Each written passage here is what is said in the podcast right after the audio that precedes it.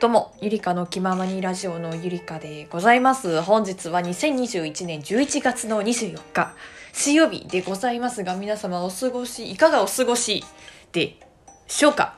えこちらの BGM もだいぶ久々でございますが、作者さんが KK さん、あの、はじめ社長の BGM とかも作っている人なんですけれども、調べてみたらね、それは今日の発見だったんですが、これいいよね。ほのぼの日常系っていう感じで私は好きでね。で、これの MP3 にして、あの、効果音のアプリの中入れ込むことができたんで、今そっからお話ししております。どうでしょうか？ちょっと音量調整これで大丈夫かなっていう感じなんだけれどもね、よかったら、えー聞いてやっていただけたらと思います。そんでそんで今日何話したいかなってこう思った時にですね、こう年、年に1回か2回ぐらい誘ってくれる、あの音楽のバンドだねバンド誘ってくれるサークルの後輩がいてねででまた連絡が来て YouTube の撮影するんでよかったらキーボードで入ってくださいって言われて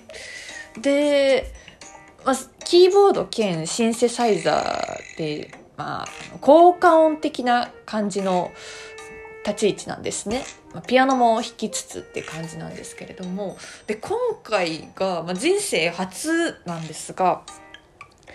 私がコーラスでも歌入ることになって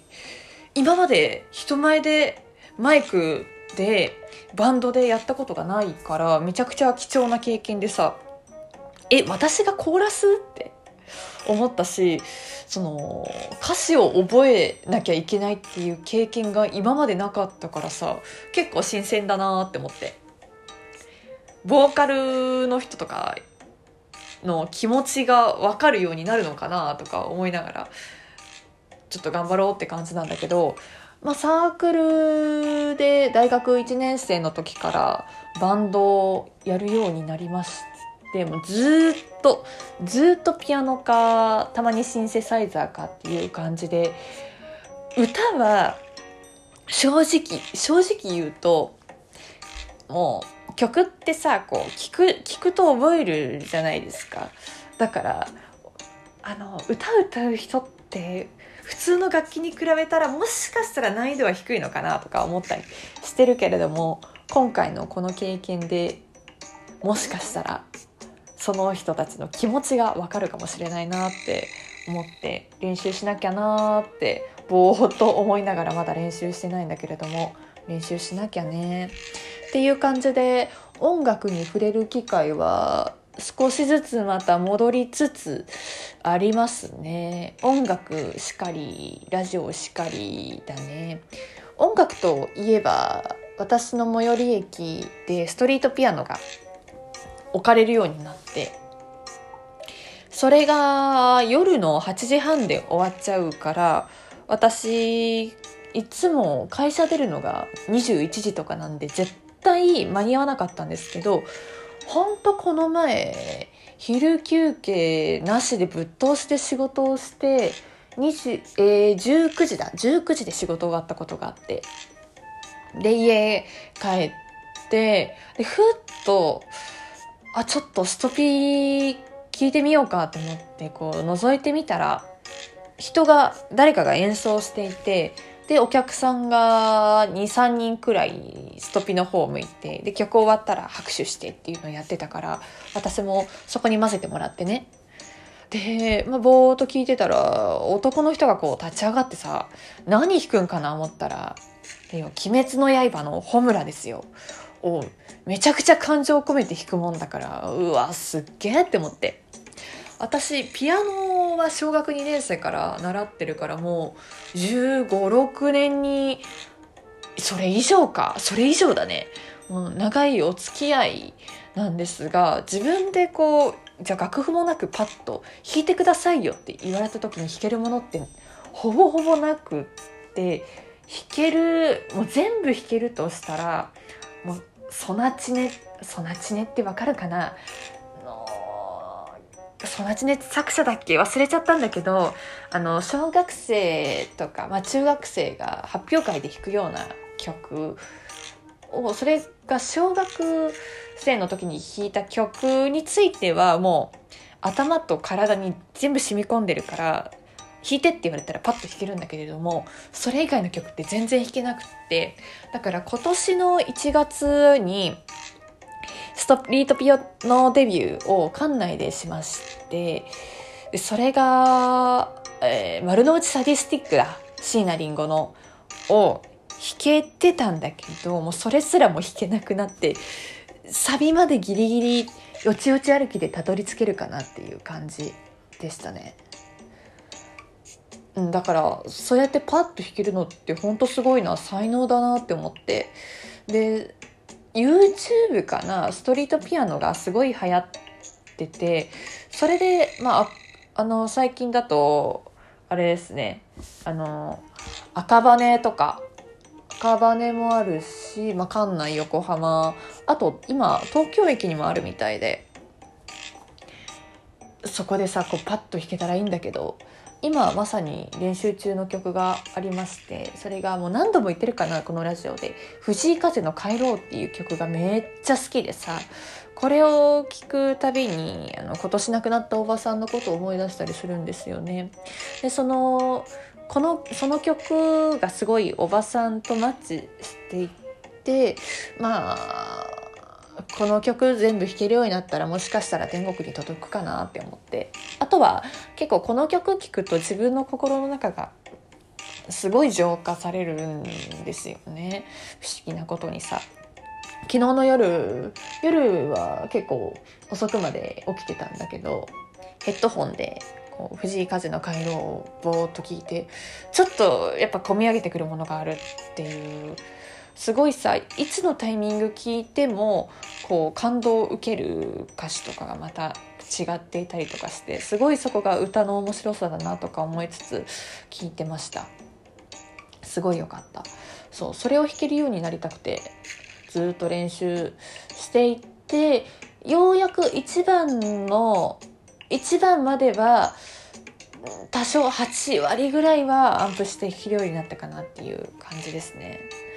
ね、これは本当は今日一日休みだから今日仕上げようかなとか思っていてまあそれがもちろん目標なんですけれども、まあ、一一つ歌詞、えーと、一番弾けたからあとは同じようなものの繰り返しだからじゃあいけるかなとか思いながらもここは頑張ってやろうかなとかね思ってたりしておりますねちょっとここで紅茶いただきましょうか。といえばなんだけれども最近結構残業続きで心が死んでたんですね。でそんな時に私今大ファンの神経さんっていう主に高橋優のカバーをやってる人がおりましてでその方がクラブハウスで、